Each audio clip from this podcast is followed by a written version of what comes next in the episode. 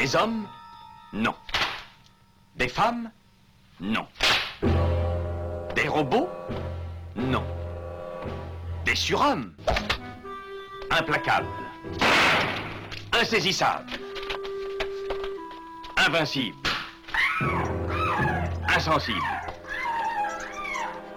Aux ordres d'une super organisation criminelle.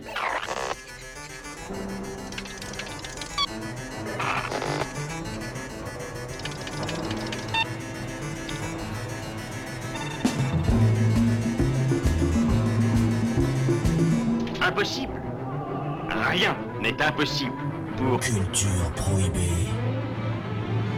Bienvenue pour ce nouvel épisode de Culture Prohibée. Culture Prohibée, c'est l'émission hebdomadaire de la culture planète du Ciboulot, coproduite par Radio Graphite, graphite.net, et animée par l'équipe des films de la Gorgone, lesfilmsdelagorgone.fr.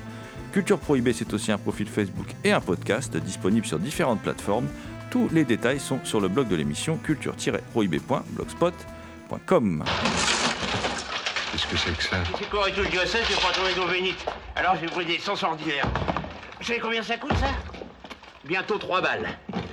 Marqué, on aurait fait venir l'exorciseur, on aurait acheté des cierges. Ça aurait pas coûté 3 balles non plus. Exorciseur Mais pourquoi faire, monsieur Chiarouti Pour chasser le diable, madame Langlois.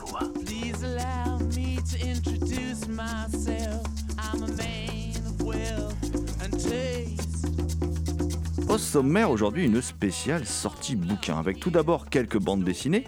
Le grand classique Hard Boiled de Frank Miller qui est euh, ressorti chez Futuropolis. La BD Wake Up America, également un classique hein, de John Lewis, Andrew Aydin et Ned Powell qui est paru chez, chez Rue de Sèvres. Un petit livre de cinéma, Steven Soderbergh, Anatomie des fluides de Pauline Gage, paru chez Playlist Society. On causera aussi d'un livre, non pas de cinéma, mais fait par un cinéaste qui s'appelle Meute et qui est paru aux éditions Abstraction, qui est un livre de, de Jean-Denis Bonan. Jean-Denis Bonan, euh, que l'on a rencontré. Vous pourrez écouter notre entretien avec euh, Jean-Denis Bonan. Euh, on abordera également euh, le numéro 4 de la collection Carnage des éditions Zone 52, à savoir euh, Cosmos Cannibal de Jérémy Grima. Euh, trois nouveaux titres de la collection Gore des Alpes, à savoir Le verdict de la truie de Nicolas Feuze, euh, Délirium de Louise-Anne Bouchard et Monstre soif de François Marais, qui, c'est pareil, sera en interview avec notre ami d'ailleurs Thomas Roland qui l'a rencontré. Et puis on, terminera par un polar, Pleine balle de James Olin. Euh, Pleine balle qui est paru aux éditions du Caïman. Et James Olin sera en notre compagnie pour aborder son ouvrage. L'équipe de Culture Prohibée remercie Anne-Gaëlle Fontaine, Manon Dumas-Morès, Benjamin Fogel, Yo-Yo de la librairie des signes, il se reconnaîtra, euh, Jérémy Grima et Philippe Battaglia pour leur aide sur cette émission. À mes côtés pour causer sortie bouquin, je suis accompagné de celui qu'on surnomme le loup-garou Picard, qui chaque nuit de pleine lune se transforme pour rédiger des articles pour la revue Prime Cut, dont il est rédacteur en chef, et aussi pour enregistrer à l'écoute du cinéma diffusé sur RCA. Je veux bien sûr parler de Thomas Roland. Salut Thomas Salut GG et bien évidemment euh, bonjour à toutes les lectrices. Comme vous le savez, dans cette émission, nous aimons la bande dessinée. Et euh, il y a un, un auteur de bande dessinée que personnellement votre serviteur considère comme l'un des, plus importants de l'histoire de la bande dessinée qui est encore en activité, euh, c'est Frank Miller. Frank Miller qui a révolutionné le monde de- du comics euh, euh, bah, de par son, travail sur la série Daredevil et puis après, eh bien, on va pas énumérer tous les, tous- les chefs-d'œuvre parce qu'il n'y aurait pas assez d'une émission, mais un de ces chefs-d'œuvre, en tout cas, on va vous en parler, c'est Hard Boiled. Hard Boiled qui est un, comment dire, un, une histoire complètement dingue. hein, ça se situe dans un futur dystopique euh, où tout est, tout, tout, tout est glauque, hein, en fait. hein, tout, est, tout est perverti. euh, Les, les, les- humains essayent de cohabiter avec des robots très, très, très violents. Et euh, en plus, il y a des androïdes qui ressemblent et pensent, agissent comme des humains normaux, mais qui sont en fait des assassins corporatifs. C'est important tout ça. Euh, et puis, on va suivre, comment dire. Nixon, ou plutôt Carl Seltz, qui est l'une de ces machines à mort qui se retrouve mêlée à une révolution robotique potentielle. Et tout cela est mis en image par Geoff Darrow. Alors, Geoff Darrow, c'est un. C'était un, comment dire, un, proche. Il a appris un peu son métier avec Moebius. Ça fixe le niveau hein, quand on bosse avec Jean Giraud. Et euh, bah, ce- cette bande dessinée, euh, bon, que vous connaissez certainement tous, qui est extraordinaire, hein, qui est extraordinaire, euh, Hardboiled, euh, bénéficie là, euh, grâce euh, au très bon travail de Futuropolis, d'une nouvelle, d'une nouvelle traduction. Et puis surtout, elle est publiée en intégrale dans un gros volume, alors qu'avant elle était disponible en trois volumes séparés.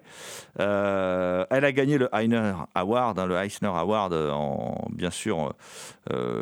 Euh, c'est l'une des plus grandes BD hein, euh, US de ces, euh, de- du- du- des années 90, hein, puisqu'elle date de 91 quand même. C'est vraiment un grand classique. Et hum, quand on, comment dire, quand on revoit Hardboiled, euh, on se dit que, alors c'est souvent vanté comme une BD cyberpunk, mais c'est plus qu'une BD euh, cyberpunk euh, euh, Darrow avec son style unique. hein, euh, il s'ancre aussi, pour moi en tout cas, dans, le- steampunk. Et c'est vraiment cette BD, c'est un, c'est vraiment un chef-d'œuvre de, la BD signé par euh, deux maîtres au sommet de leur talent. Donc évidemment, c'est un achat indispensable que cette réédition de Hardboiled aux éditions Futuropolis. Euh, Hardboiled donc de Frank Miller et Geoff Darrow. Et toi, Thomas, tu es également venu avec une bande dessinée sous le bras. Oui, et d'ailleurs, est-ce que tu connais John Robert Lewis, euh, mon cher GG Alors, je connais de, je, connais de nom et je connais aussi la BD avec laquelle tu es venu de nom, mais je n'en dirai pas plus. Euh, John Robert Lewis, ça, c'était un, militant, un homme politique américain euh, qui est né en 1940 et qui est mort il n'y a pas si longtemps que ça, l'année dernière, en juillet 19 2020. Hein, C'était une figure du, mouvement américain des droits civiques et il, fut de 86 à sa mort le délégué du 5e district congressionnel de Géorgie à la Chambre des représentants des États-Unis sous la bannière du Parti démocrate. C'était un proche de Barack Obama, entre autres. Et John Robert Lewis n'est pas qu'un homme politique, c'est aussi un écrivain. Il est donc l'auteur de cette bande dessinée dont je vais vous parler, là, Wake Up America, qui est coécrite avec Andrew Hayden et mise en image par Nate Powell. Et les éditions Route Sèvres publient les, trois tomes de cette BD parce qu'elle est, euh, c'est une grosse BD hein, en un seul volume. Elle fait plus de 500 pages et cette BD retrace entre autres la jeunesse de John Robert Lewis, euh, son combat pour les droits civiques, les manifestations non violentes, etc. Ned Powell adopte un style euh, réaliste, hein, en noir et blanc, avec un trait dynamique, une mise en scène tout aussi enle- enlevée dans les cadres, le découpage. Heureusement, car Wake Up America est une BD très dense, qui donne beaucoup d'informations, très détaillées quant aux événements de l'époque. John Lewis euh, fut un proche d'Obama et il construit son récit en flashback, en mettant en parallèle des événements qui ont émaillé ce, ce long combat avec l'investiture de Barack Obama en 2009. Un tel sujet pourrait laisser croire à un récit ennuyeux et figé, mais non, l'intrigue présente de nombreux rebondissements et est pleine d'action. Les auteurs décrivent la violence des manifestations racistes avec une certaine acuité. C'est même très brutal et malgré le choix du noir et blanc, la sensation de réalisme est bien rendue. Sous le récit trépidant mené tambour battant se dessine tout de même une ode de courage à la tolérance ainsi qu'à la foi, la foi en ses engagements, ses valeurs et en ses convictions. Le Cup américain est traversé par un vrai souffle épique et montre bien que cela n'a pas été un combat facile qui s'est déroulé sans victime malgré la volonté d'être non violent. Il s'agit d'une grande épopée héroïque, un bel hommage à toutes ces femmes et ces hommes qui qui ont fait face malgré les menaces, la violence et les brimades et les insultes.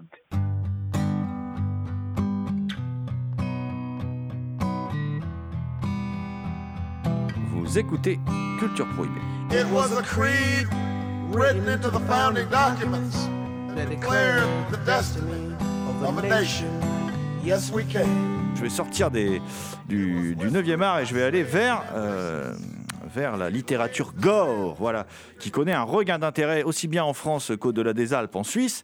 Euh, pour la partie suisse, je passerai après la parole à mon ami Thomas, hein, qui est à distance, comme vous l'avez compris. On est en, en liaison téléphonique, et ben malheureusement pour raison. euh, pour euh, une raison qui ne vous aura pas échappé sans doute, c'est-à-dire euh, que le Covid règne actuellement, euh, au moment où on enregistre.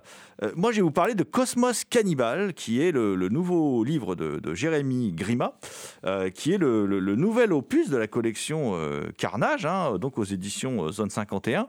Alors, Jérémy Grima, qui en plus a la particularité d'être le patron de cette, de, cette collection. Donc là, il, il, comment dire, il prend des risques en se publiant dans sa collection et il, choisit de nous faire un, petit truc fort sympathique et inédit. hein, C'est-à-dire, il va mélanger un peu euh, le, voyage spatial, un petit côté 2001 l'Odyssée de l'espace qui rencontrerait Massacre à la tronçonneuse, mais version gore. Voilà, c'est assez rigolo, c'est assez original, hein, ce- cette idée de gore dans l'espace. euh, voilà, qui qui est pas, pas, pas- si souvent que ça traité. Euh, là, l'histoire est simple, c'est l'histoire d'Hélène. Elle vient de vivre un deuil.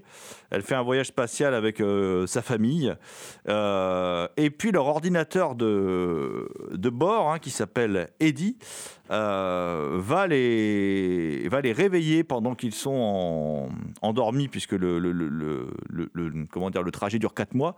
Donc ils sont mis en hyper-sommeil, hein, évidemment. Et l'ordinateur de bord les réveille parce qu'il y a un SOS qui est lancé d'une station en orbite. Et euh, eh bien, ils vont découvrir que sur cette station en orbite, il y a une fratrie de dégénérés. Voilà, qui n'ont rien à envier euh, comment, euh, aux frères. Euh, à la famille Sawyer, hein, voilà, de, Massacre à la tronçonneuse. Alors, vous l'aurez compris, il y a plein de références fort sympathiques. Alors, je vous ai parlé de Eddie, donc forcément Iron Maiden, l'ordinateur de bord, le vaisseau, forcément, on pense à Al 9000, euh, 2001 l'Odyssée de l'espace. Évidemment, on, passe, on pense à Alien aussi, ça c'est inévitable.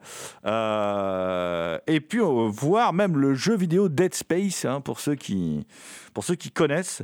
Euh, enfin bref, voilà, c'est le premier exemple de SF spatial matiné de gore et de sauvagerie extrême, hein, comme d'habitude avec euh, Jérémy Grima, donc le boss de la collection Carnage. C'est carré, c'est efficace, ça se lit sans répit. Enfin bref, c'est- encore une, réussite dans cette excellente collection qui, continue de ravir tous les nostalgiques de la défunte collection Gore. Et justement, comme on parle de gore, eh on va traverser les Alpes pour, avec notre ami Thomas, aller euh, à la rencontre des dernières publications de la collection Gore des Alpes. Et oui, GG, comme tu l'as dit, nous allons redescendre sur Terre avec euh, la collection initiée par Philippe Battaglia, Gore des Alpes. Et voici les, derniers titres. hein. Donc, le, premier titre de ce nouveau tiercé, euh, ce nouveau tiercé Gore, s'intitule Le verdict de la truie et il est signé Nicolas Feuz, qui, comme Bruce Wayne, mène une double vie. Le jour, il rend la justice comme procureur de la République, tandis que la nuit, il devient un auteur de romans noirs et gore. Si, comme il est précisé sur la quatrième couverture, il se sert de ses romans pour évacuer ce qu'il côtoie au cours de son travail, cela peut effectivement faire peur. Mais je ne suis pas naïf, je sais bien que plus souvent qu'on ne le croit, la réalité dépasse la fiction. Donc, le verdict de la truite nous emmène dans une visite touristique du lac souterrain de Saint-Léonard, dans le canton du Valais. Dans cette grotte, il s'y passe d'étranges rituels qui rassemblent personnages encapuchonnés et des truites. À ce stade, mieux vaut laisser la surprise sur la teneur de ces cérémonies. Le cahier des charges à respecter, gore, humour et intrigue invraisemblable se fréquentent dans le même plaisir orgiaque où le foutre et le sang coulent à flot. De plus, Nicolas Feuz ne fait pas vraiment dans l'humour anglais et refuse un certain consensus. Il est cependant dommage qu'après une blague particulièrement graveleuse, l'auteur sacrifie un chapitre dans lequel il prend le lecteur à partie dans un style un plutôt désinvolte, entre provocation ou comme s'il n'assumait pas sa mauvaise plaisanterie. Cependant, l'intrigue reste bien ficelée et rythmée, et en caractérisant des personnages qui ne valent pas mieux l'un que l'autre, Nicolas Feuz dresse une vision de l'humanité peu reluisante, mais toujours avec un humour assez particulier, comme si les Monty Python rencontraient Peter Jackson. Vous l'avez compris, le verdict de la truite fait partie des meilleurs titres de la collection, et il ravira le lecteur assoiffé de détails sordides. Place à la nouvelle génération, celle qui n'a pas froid aux yeux et qui tranche avec l'ancienne. Chez Louise Anne Bouchard, ce sont les hommes qui se cachent pour mourir, entraînés dans des histoires glauques parce qu'ils ont plus tendance à penser avec leur kiki qu'avec leur cerveau. C'est le cas de Jérôme, 50 ans, alcoolique et tellement porté sur la chose qu'il les veut toutes, toutes. Seulement le bonhomme, qui s'improvise détective privé, disparaît dans la petite ville de Martigny, dans le canton du Valais, en laissant derrière lui une vidéo sur YouTube dans le plus simple appareil aux mains d'un individu cagoulé pas très reluisant. Au-delà de ça, il devient difficile de, résumer Delirium, un livre qui mêle le style du roman noir, où coule l'absinthe, le sperme et la cyprine, une ambiance fantastique chère à un célèbre écrivain irlandais dont je ne le nom pour ne pas dévoiler le fameux d'histoire, des visions d'horreur baroque, une atmosphère onirique pour ne pas dire cauchemardesque. Le lecteur est amené à visiter des maisons encombrées par le syndrome de Diogène, des salons de tatouage, de maisons closes, où on y consomme une absinthe artisanale bleue particulièrement agressive pour les neurones. Alors, il est logique que la narration ne soit pas forcément linéaire, qu'elle se montre elliptique, éclatée, à plusieurs voix, racontée tantôt à la première personne, tantôt à la troisième. Tout cela est écrit dans un style maîtrisé, sans jamais tomber dans une prose qui prend la pause ou qui donne dans le vulgaire pour faire dans le vulgaire. François Marais, François Marais décide de s'attaquer à un genre qui n'a pas encore été abordé dans la collection, l'anticipation. François Marais est d'abord dessinateur et il est l'auteur de, de Vengeance, hein, une BD pleine d'humour noir. La deuxième incursion dans la collection Gore des Alpes s'avère beaucoup moins drôle, en mode Greta Thunberg, je veux que vous ayez très très peur. Et effectivement, quand on lit Monstre Soif, on a très peur. Monstre, Monstre Soif décrit un monde futur ravagé par le réchauffement climatique et où l'eau, bien évidemment, est devenue le bien le plus précieux. Les inégalités se sont encore creusées, les États se sont repliés sur eux-mêmes, une nouvelle religion est née, des dictateurs se sont improvisés prêcheurs, des créatures mi-organiques, mi-électroniques ont échappé au contrôle de l'homme. C'est le chaos et c'est bien évidemment plus gore que n'importe quel post-apo italien. François Marais respectant à la lettre le cahier des charges de la collection, avec de l'action, des orgies, du sang, du sexe et un fond très politique. Après avoir fait montre de ses talents de dessinateur, François Marais prouve qu'il est un écrivain avec un roman dont la narration épouse le point de vue d'un personnage différent à chaque chapitre, montrant bien alors les motivations de chacun, les différences de priorité et décrivant surtout avec précision ce monde à venir, ses tenants et ses aboutissants. Et j'en ai profité pour demander à François Marais, hein, auteur de, de, de, de l'hilarant Vengeance, que, comment il en est venu à troquer son crayon contre un traitement de texte. c'est, je pense, enfin, je me suis imaginé que je voulais une fois dans ma vie être sérieux. À force de faire des gags, un coup, on se dit, mais moi aussi, je suis capable de faire quelque chose de sérieux. Et, et j'ai supprimé les dessins, puis j'ai gardé que les mots. Parce que j'adore raconter. Je ne dirais pas que c'est un défi, c'est pas vrai, parce que j'ai toujours écrit. Et puis là, c'était une occasion à tester, et j'ai écrit, j'ai proposé à mes camarades du Gour des Alpes, et puis ça leur a plu. Euh, bah, j'ai pris un, plaisir assez particulier. Il me semble aussi que j'ai écrit de manière assez imagée, je crois. Donc, euh, c'est des mots, mais avec pas mal d'images. Est-ce que vous vous êtes euh, renseigné sur quoi vous êtes basé pour, pour écrire cette trame, ce- cette histoire? Au départ, c'était c'était une nouvelle. C'est le, le premier chapitre était une nouvelle. Je voulais parler de du problème de l'eau. C'est un des grands sujets actuels de, de la possession de l'eau, de, de de, de la distribution de l'eau, de, de ce qui arrive, des conflits qui peuvent aller autour. Et puis et puis j'ai mis en place cette première nouvelle pour écrire pour un plaisir parce que je suis un je suis un fanat de science-fiction. J'adore ça. Donc là, il y a un petit peu d'anticipation. C'est pas vraiment de la science-fiction. Et puis au fur et à mesure, je voulais je voulais complexifier. Je voulais créer un monde. Voilà plus un monde qu'une histoire, plus un monde avec une ambiance, avec euh, avec des éléments qui se qui, qui se répercutent, qui se percutent les uns les autres. Et puis j'ai choisi l'idée de faire six chapitres avec six personnages différents. Mais ils vont se croiser euh, avec euh, en avance dans le temps, en retard. Et je crois qu'à la lecture, il me semble qu'on comprend que, tout est lié. Ah oui, justement, euh, euh, c'est pas évident de commencer un roman avec un personnage qui est finalement pas sympathique pour accrocher le lecteur. Oui, mais c'est peut-être ça, parce que je fais toujours, je viens du dessin de presse. Et dans le dessin de presse, bon, on a envie de rigoler, mais on, est aussi, euh, enfin, je suis aussi un peu piquant, euh, je dirais pas agressif, mais piquant. Et honnêtement, c'est vrai que ça m'est venu naturellement d'avoir, c'est pas un anti-héros, hein, mais un personnage un peu brutal, loin de, de, la rigolade. Et il est assez violent. Et c'est vrai quand j'ai écrit à un moment donné, je me suis dit, mais mon Dieu, qu'est-ce que je suis en train de faire? J'écris des choses très dures, assez, assez brutales, assez, assez violentes. Et puis après, je me dis, mais peut-être qu'on va quand même être touché un tout petit peu par la vie de ces, de ces cinq ou six personnages, puisqu'au milieu, il y a un loup quand même. Il y a un loup qui, qui vit, donc on peut être touché par, par une vie un peu spéciale.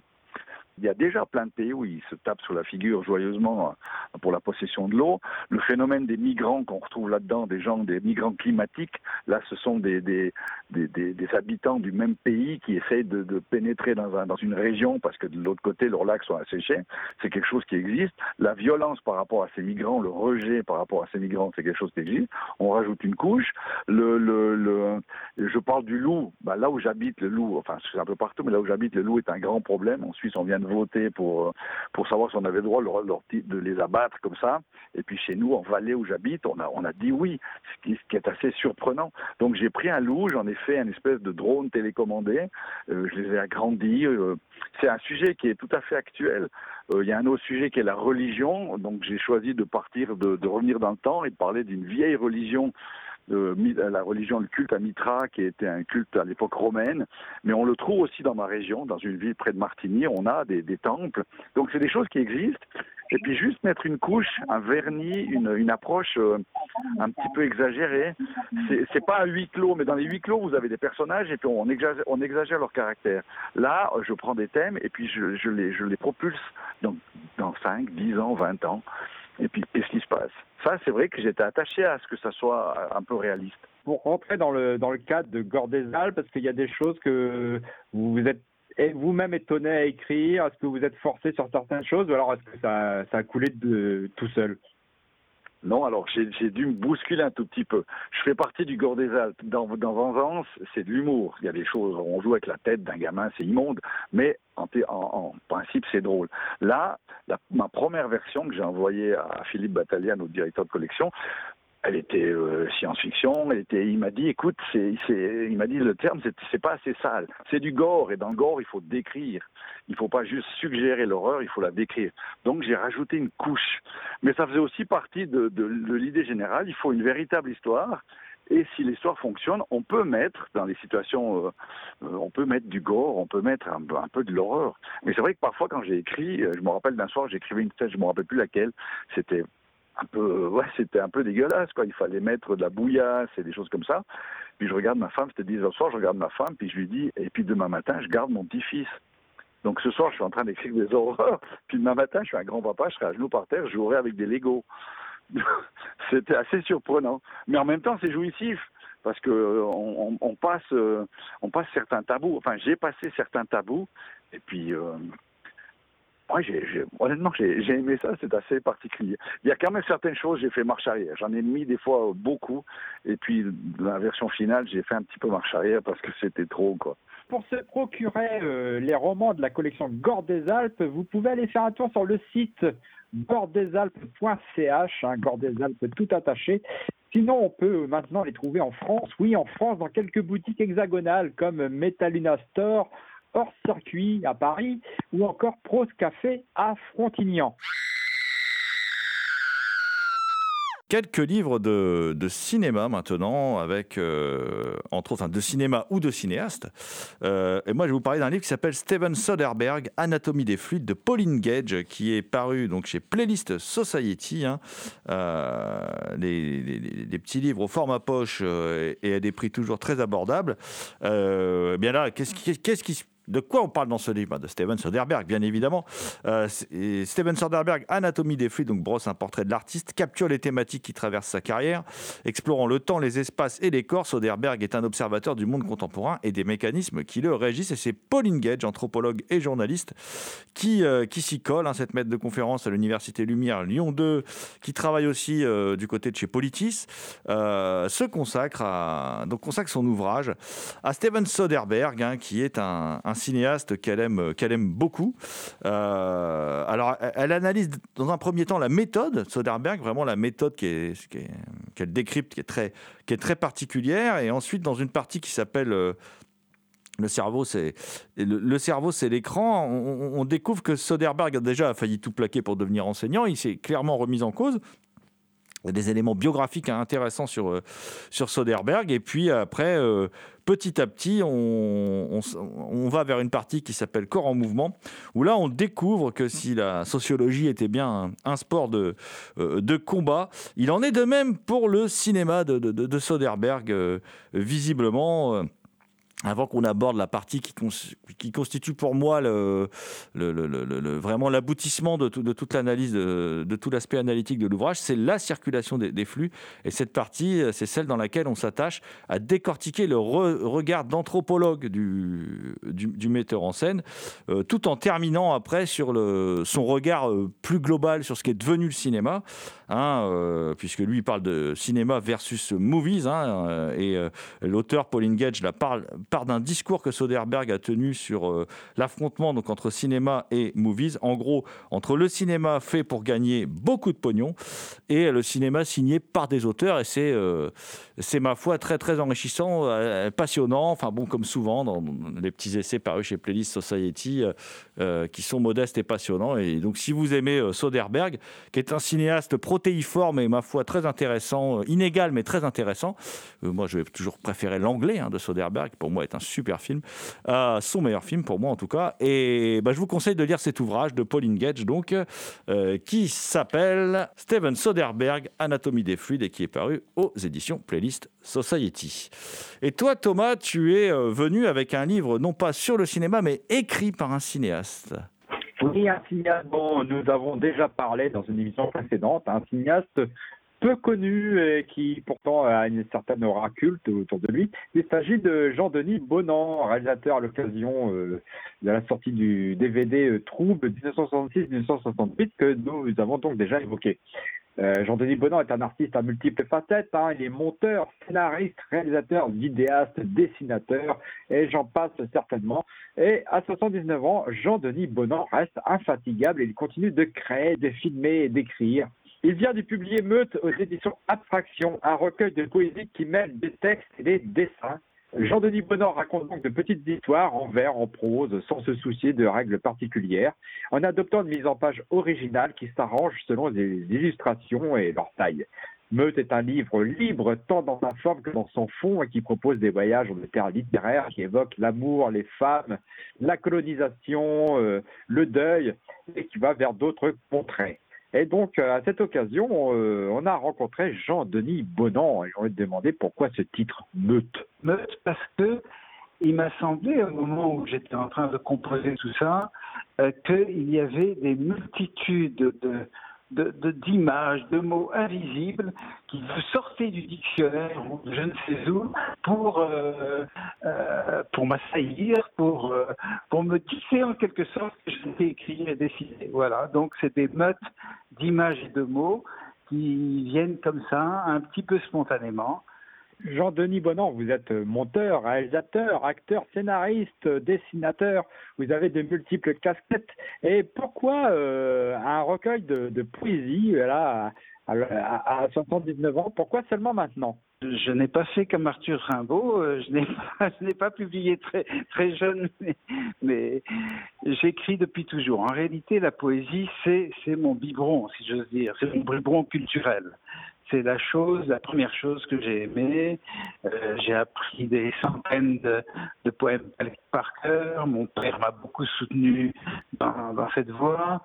Donc c'est peut-être la première chose qui m'a alimenté. Euh, plus tard, j'ai découvert le cinéma et j'ai compris qu'avec le cinéma, on pouvait faire aussi de la poésie. L'essence de tout ça, c'est le geste poétique, quel qu'il soit, sans prétention d'ailleurs. Eh bien moi, je me sens un peu comme ça dans la peau de, ce bricoleur eh ben, qui passe des images au son euh, et aux mots, euh, voilà, allègrement.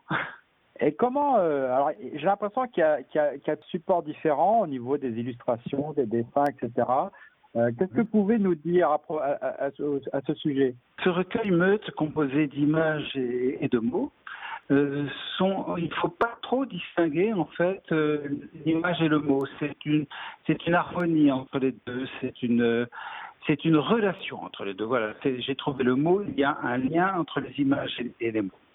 Alors évidemment, c'est de nature diverse. J'ai voulu, avec ce recueil, offrir une sorte d'éventail non pas de ce que je suis capable de faire, parce que ça, je n'ai rien à. Je sais pas mon problème, mais parce que j'avais envie de, de, jouer sur plusieurs instruments, si j'ose dire. Hein, euh, pourquoi pas du violon, et puis un jour de la batterie, etc. Alors, il y a des choses très diverses. Effectivement, vous avez vu, il y a des textes très courts, par exemple, avec ces images, avec leurs images, et il y a des textes assez longs quand même, pour des poèmes, c'est même très long quelquefois.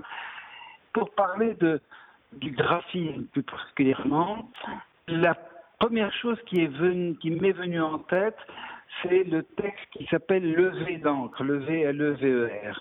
L'encre euh, comme l'encre de Chine. Levé d'encre, ça m'est venu parce que j'avais envie de dire, de me dire au départ, et puis de dire par la suite, euh, comment en moi venaient images, sons et mots, en fait, qui sont comme des sortes de, j'ai envie d'employer le mot de fantasme. Ces métaphores, ces images sont un peu, jouent un peu comme des fantasmes euh, qui euh, euh, naissent à mes dépens, au départ à mes dépens. C'est pourquoi, par exemple, dans Lever l'encre, je commence par dire que je vais faire mon autoportrait, mais qu'en fait, je pars d'une tâche, d'un trait, d'un point, et que ça évolue, ça évolue, ça évolue, parce que les images viennent en moi, et pourquoi pas une femme qui vient à ma rencontre, etc. Parce que c'est l'imaginaire. En fait, c'est c'est une sorte de euh, comment je dirais bon de d'embarcation euh, vers euh, euh, vers quelque chose qu'on appelle plus tard une œuvre. C'est pourquoi il y a des choses très différentes. Alors la plupart des dessins sont à l'encre de Chine. Il y a aussi des peintures acryliques et autres matières, euh, un peu de peinture à l'huile aussi, mais pas beaucoup. C'est essentiellement donc euh, essentiellement encre de Chine acrylique.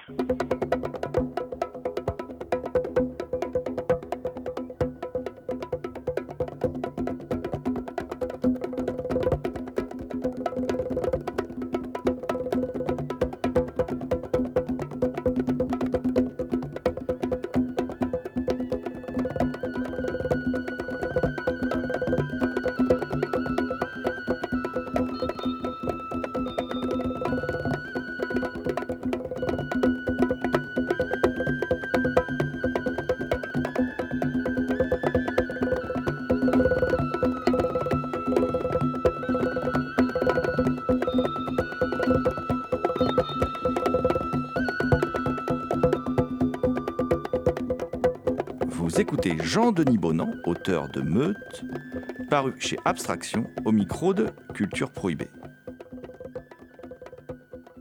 Comment se conçoit un, un tel livre? Parce que c'est quand même un livre un peu concept quelque part, euh, ce mélange d'écrits et de dessins. euh.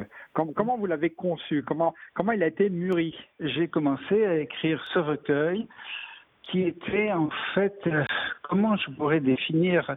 Il est difficile à définir parce qu'effectivement, il y a un concept, mais c'est un concept euh, qui est bourré de, de vents contradictoires, si j'ose dire. Euh, c'est une chose que j'accepte, c'est-à-dire d'aller dans un sens et dans l'autre et dans l'autre en même temps.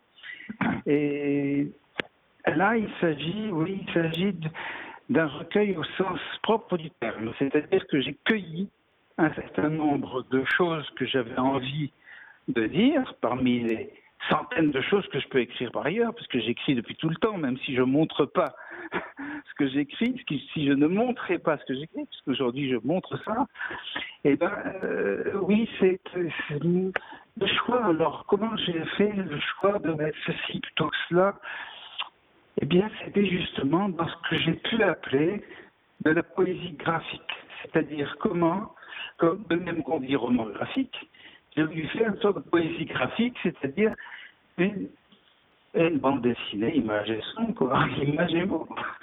Voilà, c'est ça, ça se rapproche un peu. Finalement, ça se rapproche un peu du cinéma, comme s'il y avait une bande image et une bande son. Euh, voilà, alors les thèmes, les thématiques sont très variées. Il y a l'amour, il y a la menace de la mort, il y a la peur, il y a la beauté. Euh, voilà, et ce qui m'importait le plus, c'est qui, je pense, ne se sent pas, mais enfin, je vous le dis, je vous le confie en tout cas, euh, c'est que je pense que de plus en plus, que tout ce qui est geste politique comme ça, souvent va, va de la source vers demain. Je ne sais pas comment dire ça. Euh, je me rattache à quelque chose de très ancien. Je me sens très près, par exemple, des, des personnes qui pouvaient graver des, bisons euh, sur la mur de leur caverne. Je pense que c'est quelque chose de primordial, ce- cette chose première, cette chose, comment dire, euh, cette source qui importe. C'est comme si il fallait toujours retrouver la source pour aller vers demain. C'est un petit peu ça. le- concept général du bouquin. La prochaine chose qui va être publiée, c'est très bientôt, mi-janvier, les éditions L'Écarlate publient un ouvrage que je signe avec Jean-Pierre Basside et qui s'appelle De bris et de fourrure. Alors là, j'alterne des petites nouvelles, un dessin, un poème chanson, une nouvelle, un dessin, un poème chanson, etc., etc. Et ça, 13 fois.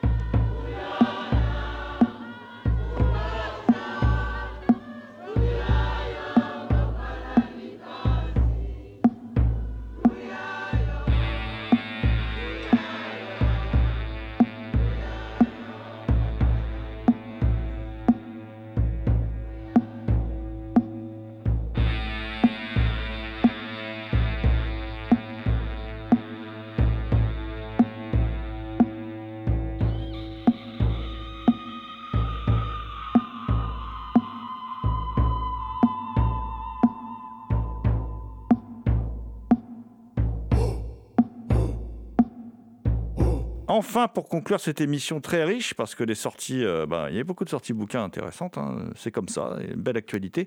Moi, je vais vous parler d'un petit coup de cœur, je vais vous parler de Pleine Balle, euh, un livre de James Olin, un polar, c'est longtemps que je ne vous ai pas parlé de polar dans l'émission, qui est paru aux éditions du, Caïman. Alors, a un polar euh, très très noir, un roman très très noir qui raconte, assez assez simple, hein, bon, ça se passe ça se passe dans l'Oise, hein, la nuit. Enfin, ça se passe un peu dans l'Oise et un peu dans la Somme. Donc, c'est un polar picard, vraiment, qui raconte l'histoire d'un euh, d'un flic qui s'appelle Cameron. Cameron, qui est un, descendant de Harky, qui a une main en résine euh, suite à un affrontement avec le blond, tout du moins, c'est la légende hein, qui circule. Le blond, qui est un, incroyable braqueur, vous savez, le genre de type qui fait sauter des dabs euh, au gaz, qui est une sorte de star dans son milieu, voilà. Et Cameron, donc, a un compte à régler avec lui et il va découvrir que le blond est dans les parages et il va décider de le suivre et de le traquer avec son équipe et euh, de tenter de l'attraper sur cette nuit complètement folle où il va suivre la, le périple de ce braqueur euh, qui, avec quelques complices, va attaquer plusieurs officines et banques. Et, et ce, périple qui se déroule sur une nuit va en fait être une véritable descente aux enfers. On est dans un pur roman noir, écrit dans un style très sec, sans gras. Enfin bref, ça m'a beaucoup plu. Donc plutôt que de vous en parler pendant trop longtemps, d'ailleurs parce que l'émission aujourd'hui euh, est très chargée, je vais directement euh, contacter James Olin et euh, on va tout de suite écouter donc James Olin au micro de Culture Prohibée.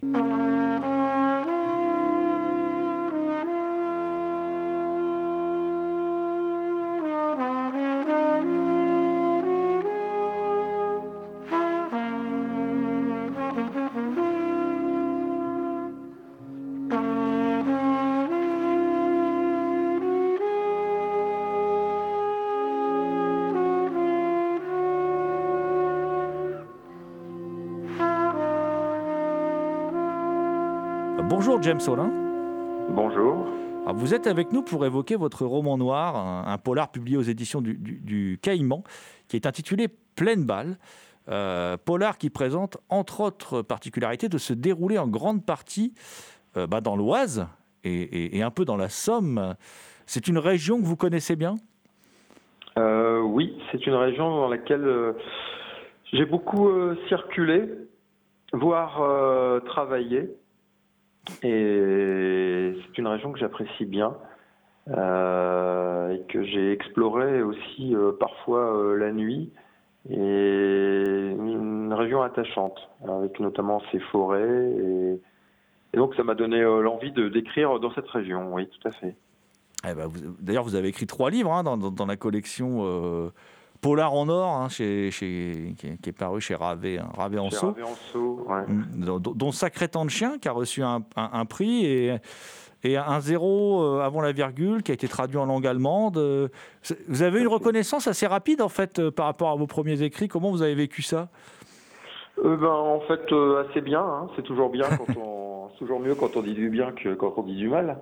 Mm. Donc, j'étais content. Ouais, le premier a eu le prix d'Horacio Arez dans, le segment euh, premier roman. Il a, très très bien fonctionné. Et le second, effectivement, a été traduit en allemand sous le titre de Tot in Deauville. avec euh, la photo du casino de, Trouville d'ailleurs. Ils se sont trompés, ils ont pas mis, ils ont pas mis le bon casino, mais bon, c'est pas grave. Et c'était pour l'anecdote. Et, et j'en ai fait même un troisième, mais il se passait au Touquet. Voilà. Passait au Touquet. Et donc, euh, je suis un abonné de la région. Ouais, je, je- je- je constate, euh, je constate. Je vais, je vais- je vais revenir à pleine balle, hein, parce que l'hi- l'histoire en apparence est simple. hein. Un flic taciturne, Cameron, euh, qui traque durant toute une nuit avec son équipe, dont son ex-compagne depuis peu, hein, euh, son ennemi juré, le blond, un redoutable casseur dont la spécialité est de faire euh, sauter les dabs au gaz, en fait. Euh, pourquoi vous avez fait le choix de faire tenir l'action sur une seule nuit? Bah, en fait, c'était un défi, parce que à, chaque roman, je me pose euh, des défis. Euh, persuadé que c'est en mettant plus de contraintes euh, qu'il y aura plus de créativité. Alors là, le, le défi était le suivant, euh, il était de faire un roman en une nuit. Et alors en fait c'est pas mal parce que si vous voulez quand vous faites en une nuit, euh, vous resserrez le cadre espace-temps et euh, vous retrouvez euh, de manière un peu euh, naturelle les, les bases de la tragédie quoi. Donc vous avez une unité d'action, une unité de temps et une unité de lieu. Alors bien que l'unité de lieu, bon, mais enfin si on considère l'Oise comme un lieu unique, il y a une unité de lieu. C'était un défi. On, on va se pencher sur ce héros, on va l'appeler héros, comme ça, ce sera plus simple, hein, Cameron, qui a en fait un surnom parce qu'il s'appelle André. Euh, C'est c'est une sur- un surnom qu'il a, il a gagné, euh, enfin qu'il a gagné, en tout cas qu'il a obtenu parce que à cause de sa main qui était en résine, à cause d'une main en résine. Euh, D'où vous vient cette idée de, de main en résine? Parce que tout de suite ça fait très série B, on pense tout de suite à Opération Dragon ou bien au, au- même à des, comment dire, un manga comme Cobra avec son bras pistolet. Enfin bon, c'est assez, ça Ah fait, c'est assez fun. Ben, en fait, euh, je voulais que ce soit quelqu'un qui ait souffert dans sa chair, et ce qui explique les, les raisons de sa quête. Euh, et puis, euh, donc, je me suis souvenu du, de Moby Dick. Moby Dick avec euh, Gregory Peck, euh, qui joue le, le capitaine Ahab. Film qui m'avait vraiment marqué quand j'étais enfant. Je me souviens l'avoir vu avec mon père dans une salle du, du- ces petites salles euh, à côté du, vous savez, de la Sorbonne, là, d'art et d'essai, là. Ah oui. Et ça m'avait vraiment marqué et de voir ce, je crois que c'est c'est à partir de là que je me suis dit, il faut qu'il ait un handicap physique. Et de même que Akab, Grégory Peck euh, pourchasse la, la baleine blanche, euh, euh, lui, il faut qu'il pourchasse un, c'est pas une baleine blanche, mais c'est un blond. Et il faut qu'il euh, qu'il se venge, quoi. Ça va être l'histoire d'une vengeance, quoi. Voilà. Mhm. Très bon, très bon film de John Huston d'ailleurs. hein. C'est vrai que c'est un film Excellent. particulièrement marquant. Ouais. ouais. Donc, euh, et, et puis Cameron, alors c'est aussi, alors, il est meurtri dans sa chair, il est meurtri dans son âme, parce que c'est c'est aussi un descendant de Harki. Euh, p- Pourquoi ce choix? Est-ce que c'était important pour vous de parler de cette communauté qui, qui- qui- qui- qui a été, qui est encore d'ailleurs maltraitée des, des deux côtés de la Méditerranée? Eh ben, en fait, euh, je voulais montrer quelqu'un qui était, euh, qui avait une sorte de, difficulté à, se positionner, quoi, difficulté à vivre. Et c'est vrai que quand on voit le, passé de Cameron, euh, son père qui est Harki, qui se sent trahi hein, d'une certaine manière, ça explique aussi tout le ressentiment du fils qui, euh, qui porte un peu le poids de, la trahison qu'a subi son père. Donc ça, ça me permettait de, rajouter euh, une dimension euh, encore plus, je dirais, poignante sur ce personnage. Alors, c'est- un personnage, enfin, vous, vous, vous le dites dans votre biographie, hein, c'est écrit dans votre bio- biographie qui est sur le, au, au- au- enfin, comment dire, en, en quatrième de couve. Vous avez été biberonné au cinéma des années 70. Alors, c'est- c'est difficile, quand on voit le personnage de Cameron, hein, de, de ne pas penser au Popeye Doyle de French Connection. Euh, Je, pense- je pense moi, surtout, j'ai tout de suite pensé à Popeye Doyle, le moment où, en fait, Ca- Cameron passe à côté d'un accident mortel sans que cela le touche vraiment en fait parce qu'il est obnubilé par sa quête, il veut absolument attraper le blond et, il se fout un peu de, tous, les, à côté quoi. Ah bah, c'est exactement ça, il est obsessionnel. Et puis c'est un héros sans être vraiment un héros. Parce que il a des côtés séduisants, euh, il a des côtés euh, positifs, mais il a aussi des côtés très sombres. euh, et puis il n'est pas particulièrement performant dans tout ce qu'il fait, quoi. Ce qu'il a, c'est qu'il est obsédé par sa quête, le résultat, et il est dans un effet tunnel, dans un effet tunnel.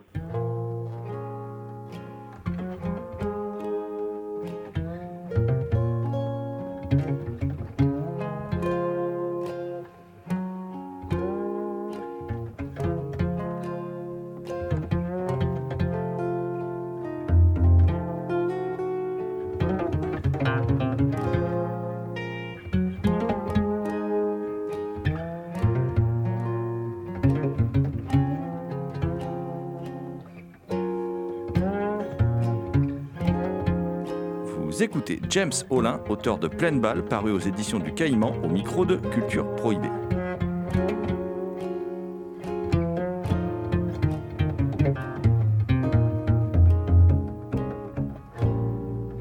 C'est pas vraiment un héros, c'est vous lui faites pas vraiment de cadeau parce qu'en fin de compte, c'est, bah oui, cette traque, elle démontre des, des- des- des traits de, de comportement qui sont vraiment difficilement compatibles avec l'idée qu'on se fait d'un héros. Il, il est, il, il- oui, il est, il est, il, est- il- il va pas bien, quoi. euh, les plombs assez souvent. Il, est assez désagréable euh, avec ses, ses enquêteurs. Euh, il est insupportable avec son ancienne fiancée. Il prend pas des décisions euh, très pertinentes d'un point de vue tactique. Euh, il met en danger tout, le monde. Euh, c'est pas un super héros classique. hein. On est, d'accord, il est, plein de failles. Alors, je parlais tout à l'heure de- de cinéma, vous avez parlé de Moby Dick. Euh, Quelles sont euh, vos influences Alors, pour ce bouquin-là, mais plus globalement, euh, même dans l'écriture, enfin, vous avez une écriture assez sèche, c'est comportementaliste, cette écriture, c'est typique du roman noir, hein, je veux dire. euh, qu'est- qu'est- Qu'est-ce qui vous. Comment dire Qu'est-ce qui vous plaît Qu'est-ce qui vous influence quand vous écrivez, aussi bien au cinéma qu'en littérature? Alors en littérature, en fait, je suis assez peu influencé parce qu'en fait, je lis pas de romans. J'ai du mal à rentrer dans la dans l'univers romanesque des. Alors, les seuls romans que j'arrive à lire, c'est les romans avec du style euh, où le style euh, est vraiment très fort. Alors, c'est les romans de, Jean Genet, par exemple, ou les romans de, Céline, ou euh, de romans noirs, les romans d'ADG, ou les ou voilà, des, des, trucs où il y a, le style prime, ou Frédéric Dard évidemment. Il n'y a, pas Manchette non plus, parce que je trouve qu'il y a, il y a un- on sent un peu de ça aussi, et c'est très stylisé aussi Manchette. Oui, oui, oui. Alors manchette, ouais, position du tireur euh, couché, tout ça, ça, ça, voilà, ça j'aime bien. Euh, après, il y a beaucoup de cinéma. Je dirais plus le cinéma, mais alors c'est le cinéma, euh, je dirais des, des gangsters des années 70. hein, c'est tous les films euh, euh, d'Enrico, de de José Giovanni. Surtout, ce qui m'a beaucoup inspiré, c'est José Giovanni. Alors que ce soit en, en roman ou en comment s'appelle ou en film. José Giovanni étant lui-même un personnage euh, à plusieurs facettes, avec des facettes sombres et puis des facettes euh, plus lumineuses. Euh, je crois que c'est l'auteur, donc j'ai lu pratiquement tous les livres de Giovanni et vu tous les films. C'est peut-être celui qui m'a le plus inspiré. D'accord, d'accord. Giovanni qui est un personnage qui divise, hein, comme ADG d'ailleurs au sein de, oui. euh, au, au sein de, de- de- comment dire du roman noir euh, français. Oui, ADG, euh, bah ADG par ses prises de position, il politique, hein, parce que c'est ça, il, il- il crée des, il crée des scissions forcément. Et Giovanni, oui, c'est sur son passé. C'est quelqu'un, par exemple, qui avait des idées euh, euh, progressistes hein, sur la peine de mort, euh, puisqu'il a fait un film avec euh, Delon et, Gabin, Deux hommes dans la ville, où on voit euh, un flic assez tortureur, bouquet, qui n'a que pour seule ambition que de pousser à la faute Delon pour. et puis ça, ça finit par un, ça finit par un coup près de guillotine. Euh, et puis, euh, Giovanni, euh, quand on étudie enfin, son passé, on s'aperçoit qu'il y a des zones un peu troubles. Voilà, c'est des personnages, mais un petit peu comme Cameron, si vous voulez, c'est des personnages un peu, un peu, euh, en- il y a du côté lumineux, puis il y a du côté un peu sombre, quoi. C'est ce qui est intéressant d'ailleurs, je pense, dans un personnage. Oui, oui, c'est toujours mieux l'ambiguïté que des personnages lisses, on est d'accord. Voilà. Alors sinon, ouais, en termes de cinéma, après évidemment, moi j'adore. euh, je ne me lasse pas euh, des, films avec Belmondo euh, de cette période, notamment Flic ou Voyou, que j'adore, que j'ai dû voir euh, je sais pas combien de fois. Et d'ailleurs qui est tiré d'un bouquin de, de Grisolia, ou Grisola, je sais plus, un journaliste, je crois qu'il était journaliste au Nouvel Observateur, qui doit s'appeler L'inspecteur de la mer, et que je recommande, mais qui est, qui est pas du tout sur la même tonalité que le film, qui est beaucoup plus sombre, et qui a servi donc à faire ce film Flic ou Voyou. Pleine balle, c'est un vrai roman noir, hein, parce que c'est une véritable descente au- au- au- aux, enfers. hein, euh, voilà, et, euh, comment c'est présente aussi, Pleine balle présente aussi un aspect pour moi qui en rend la lecture encore plus captivante, c'est cette grande véracité dans les, dialogues, la description du quotidien des, forces de l'ordre. Vous êtes vous-même euh, policier. hein, en quoi votre expérience professionnelle nourrit votre écriture? Bah, dire que en fait, euh, l'expérience professionnelle me permet d'être euh, vraisemblable dans ce que j'écris. Donc, euh, tout ce que j'écris est, possible techniquement, humainement. Voilà. Donc, ça, ça, ça donne, ça renforce la véracité du propos et je dirais des caractères. Mais ça s'arrête là parce qu'après, évidemment. Je vois mal des. Enfin, si, si les policiers faisaient comme Cameron dans pleine balle, je pense qu'ils finiraient assez rapidement euh, sous les verrous eux-mêmes euh, avant même la fin du livre. Voilà. Donc, disons que ça rend tout à fait le, le- la chose crédible. Euh, mais euh, c'est quand même, on est loin de. La, la- c'est pas la réalité. euh, Je tiens à rassurer les gens. hein. Ça, ça se passe pas comme ça euh, en vrai. hein. Sinon, il y aurait, il y aurait, il y aurait, il y aurait d'énormes problèmes et ça s'arrêterait très vite. Voilà. Oui, oui. On- On ne vit pas dans un western. voilà. Non, voilà, Voilà. c'est- c'est un peu ça. quoi.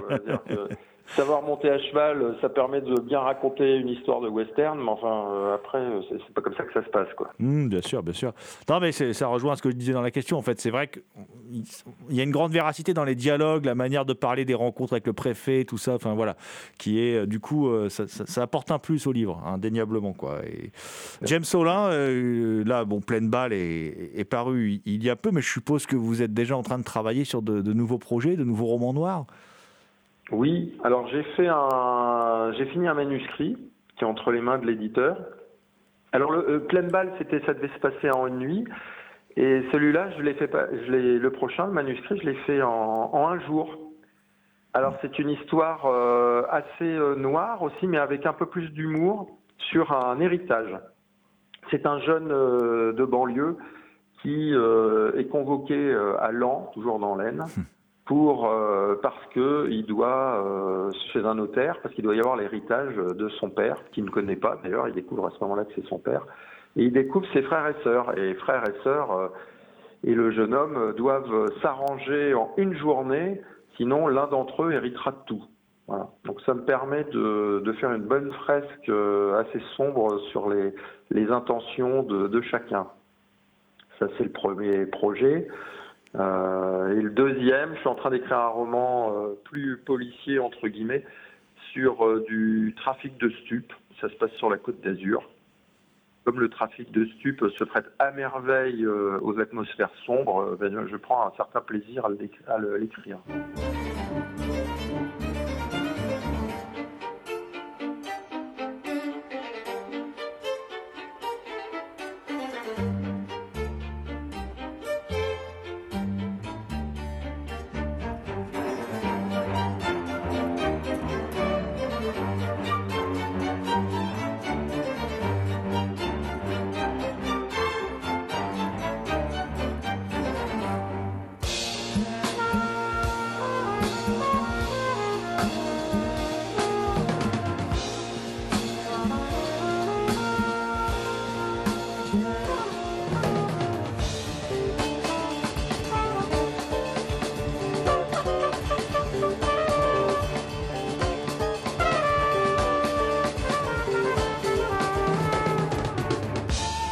C'était Culture Prohibée, une émission réalisée en partenariat avec Radiographite, graphite.net et la revue Prime Cut. Plus d'infos sur theextasyoffilm.com. Culture Prohibée est disponible en balado-diffusion sur diverses plateformes, Toutes les réponses à vos questions sont sur le profil Facebook et le blog de l'émission, culture-prohibé.blogspot.com. Culture Prohibée était une émission préparée et animée par votre serviteur Jérôme Potier dit La Gorgone, assisté pour la programmation musicale d'Alexis dit Admiral Lee, une émission animée avec Thomas Roland dit Le Loup-Garou Picard, and the last but not the least, je veux bien sûr parler de Léo Magnin à la technique. Salut les gens, à la prochaine